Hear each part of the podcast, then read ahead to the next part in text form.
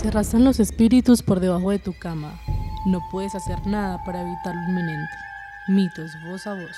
En este episodio hablaremos del piano de la normal, mito famoso en el municipio de Envigado, Antioquia, en donde diversos sucesos han acontecido a lo largo de la historia.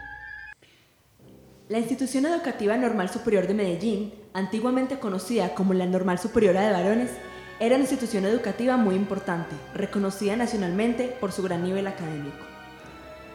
Esto conllevaba que los adinerados de todo el país enviaran a sus hijos a estudiar allí. Entre ellos, Carlos Viejo Ortiz, un músico antioqueño muy importante debido a sus numerosas obras. Viejo hizo sus estudios básicos en esta institución. Posteriormente fue profesor de la misma institución y además hizo la música del himno del colegio. Cuando los alumnos no guardaban el silencio previo para las clases, Viejo acostumbraba a tocar el piano, y al escuchar sus habilidosas melodías, los estudiantes se quedaban callados. En verdad, era alguien muy respetado en la institución. Luego de su muerte, la familia Viejo dona diversas pertenencias del difunto a la academia, entre ellas su piano. Desde entonces se han escuchado rumores de que, en la tranquilidad de la noche, se escucha una melodía proveniente del piano del difunto viejo, el cual, de una manera inexplicable, resuena bella y armónicamente sin que nadie acaricie sus teclas. Se dice popularmente que quien toca el piano es el alma arraigada de viejo, reminiscente a aquella institución que tanto le significó y que a través de sus notas ataca el estruendo de la noche callada, algo así como un himno, un llamado al silencio, a la noche y a la tranquilidad. Creo que a mí me parece súper sorprendente porque conozco mucha gente que estudió en ese colegio y pues la verdad yo personalmente nunca había escuchado esta historia, pero pues siento que, ay, es como que, o sea, el hecho que tenga que ver con música, que eso lo hace como para mí aún más tétrico, porque realmente un piano así antiguo no, no se toca solo, no se toca solo, eso hay que meterle el dedo duro, entonces me parece que es súper sorprendente. Esa historia pues la verdad no la conocía y estoy súper impactada porque las personas que conozco que estudiaron allá nunca tampoco me comentaron de, de eso. Por el contrario, me parece una historia muy melancólica, porque es simplemente una persona que hasta la muerte estuvo aferrada a sus objetos, a sus cosas o a lo que lo hizo feliz. Entonces, eso me parece algo que es bastante doloroso yendo más allá y pues muchas de las historias de terror lo son. Son, son dolorosas y son nostálgicas hasta el punto de que tal vez el, el, lo terrorífico viene con que es un objeto viejo que se toca solo, pero que detrás de su historia pues es muy, muy impresionante cómo las almas se aferran a las cosas que aman. Sí, pues además que es un fantasma, digamos, conocido para la institución, la gente sabe quién es, lo conoció, estuvo con él, o tal vez oyeron mucho de gente que estuvo con él, y no está espantando a nadie, no está asustando a nadie como se acostumbra a creer en los fantasmas, sino que está tocando el piano, haciendo lo que él hacía antes de morir, y es el amor a la institución.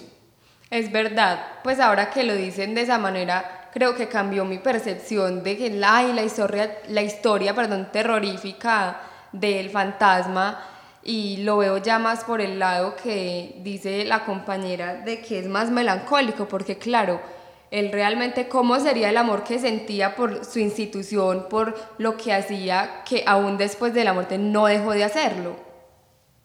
Y justamente el hecho también de que no haga daño a nadie que se haya quedado ahí, o sea, no haya decidido irse, no haya Tal vez su alma sí está en paz, tal vez no es lo que todos mencionan de que si un, si un alma sigue espantando, pues espantando entre comillas, es porque no está descansando, probablemente sí está en paz y esté en su cielo.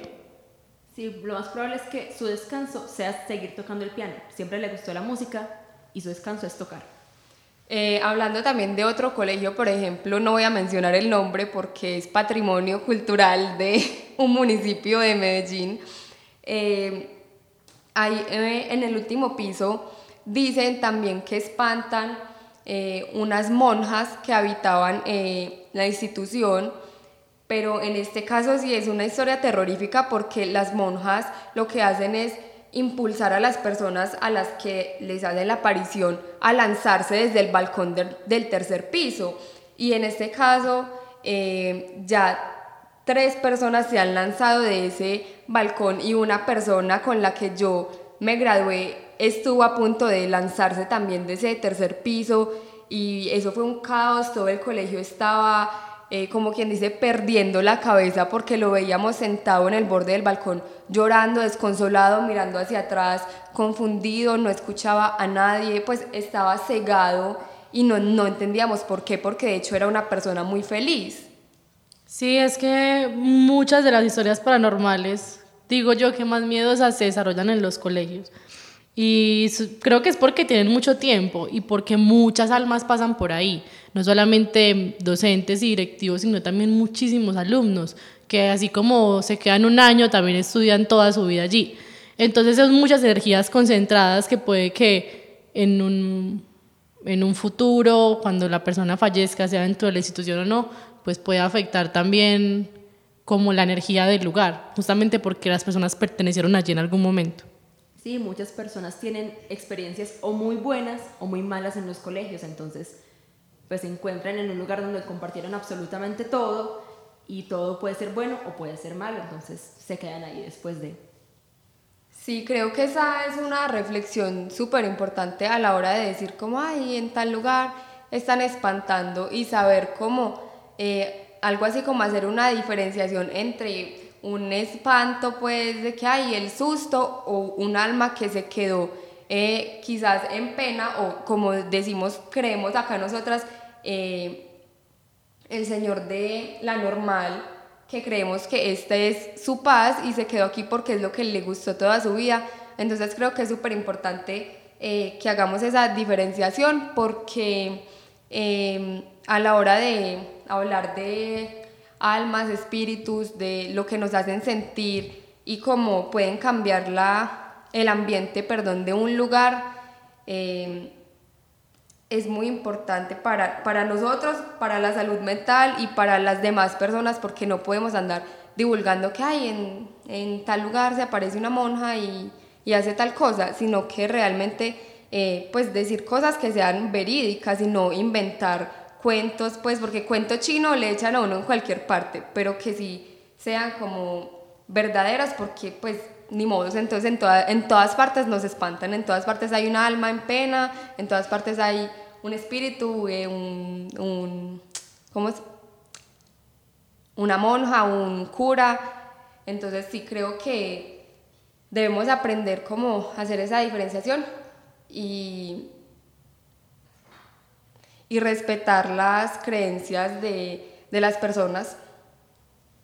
Sí, también me parece muy importante el respeto a los sujetos de las personas o a lo que las aferró tal vez a la vida o lo que más amaron hacer. Por ejemplo, en este caso, pues lo que una persona, entre comillas, eh, consciente haría sería tal vez quitar el piano de, de, la escuela o destruirlo en su defecto, en el peor de los casos, pues.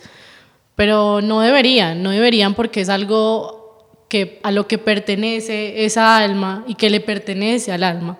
Entonces eso también afectaría de alguna manera el descanso de el Señor. Entonces, claro, es también el respeto hacia las almas y hacia su descanso. Simplemente entender que los espíritus, estas cosas son paranormales, no las entendemos, y hay que respetar lo poco que conocemos. Nos despedimos aquí. Esperamos que hayan disfrutado de este episodio. Este podcast hace parte del Limbo Documental Expandido.